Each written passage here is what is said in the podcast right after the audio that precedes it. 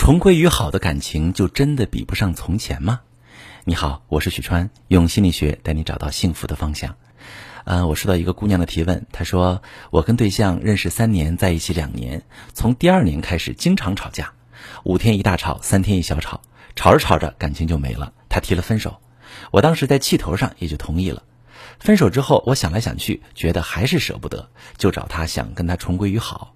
刚开始他不同意，觉得不想再吵下去了。我好几次跟他保证，尽量减少争吵，理性解决问题。虽然中间过程并不是很顺利，最后他还是回来了。但在一起之后，我觉得感情好像并没有以前那么好了。我每天都小心翼翼的，生怕跟他吵架。我都这样了，但感觉他好像并没有很上心，好像随时都能再次跟我提分手。前两天我生日，他是一个仪式感很重的人，以前都会想尽办法给我过生日的。但这次我们就出去吃了顿饭，他也没有送我什么礼物，我是真的憋不住了，就跟他发了脾气。然后他一副看吧，我就知道你会这样的表情。到现在我们俩也没说过话。老师，您说他是又想跟我分手了吗？好，这位姑娘，不知道你以前有没有听经常听我的音频？很多分手之后想要跟前任复合的女生找过来的时候，我都会先帮他们分析为什么分手，找准这一点非常重要。如果不知道原因，只想跟前任重归于好，那么很大概率会出现人回来了，心没回来的情况。什么意思呢？很多女生在分手的痛苦中，只想着只要他回头，我们就还有故事。但是复合的核心不是人，而是修复你们之间的关系，让你们的感情恢复健康发展。如果对方只是出于某种原因重新跟你在一起，两个人貌合神离，对女生来说是一种更大的伤害。从你的描述中，我没有看到你是用什么方法让你男友重新同意跟你在一起的。但是从你们后面的相处状态，你们大概率是进入了假性复合的状态。也就是说，虽然你们现在重新在一起了，你们之前的问题依旧没有解决，并且很难恢复到热恋时候的样子。为什么会出现这种情况呢？三种可能，你可以对号入座一下，看看哪种是你们复合的原因。当然，相对应的，我也给出了修复感情的意见，希望对你能有启发。首先，有的男人会迫于压力回到你身边，因为他很介意自己被扣上没担当、不负责、没良心、渣的帽子。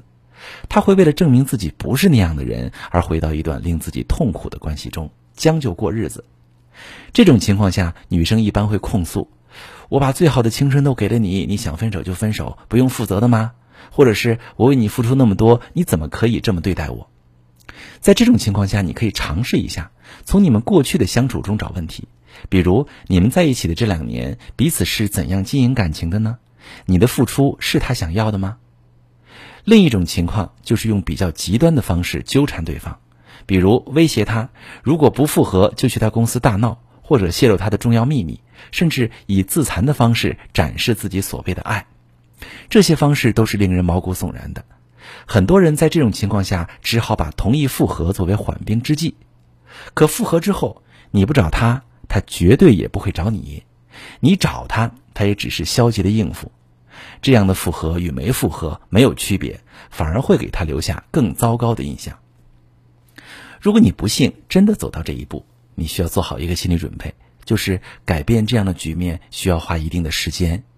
你需要重新树立自己在他心目中的印象，让他相信你之前的做法只是情绪激发导致的，千万不要因为他现在就开始新一轮的纠缠。还有一种情况就是用利益诱惑他，比如分手之后依然发生关系，比如送他昂贵的礼物，或者帮他发展人脉关系。这样做的副作用就是两个人对对方的尊重降低，他觉得你低自尊，你觉得他心思不单纯。而且一旦你停止付出，你们的关系就此结束。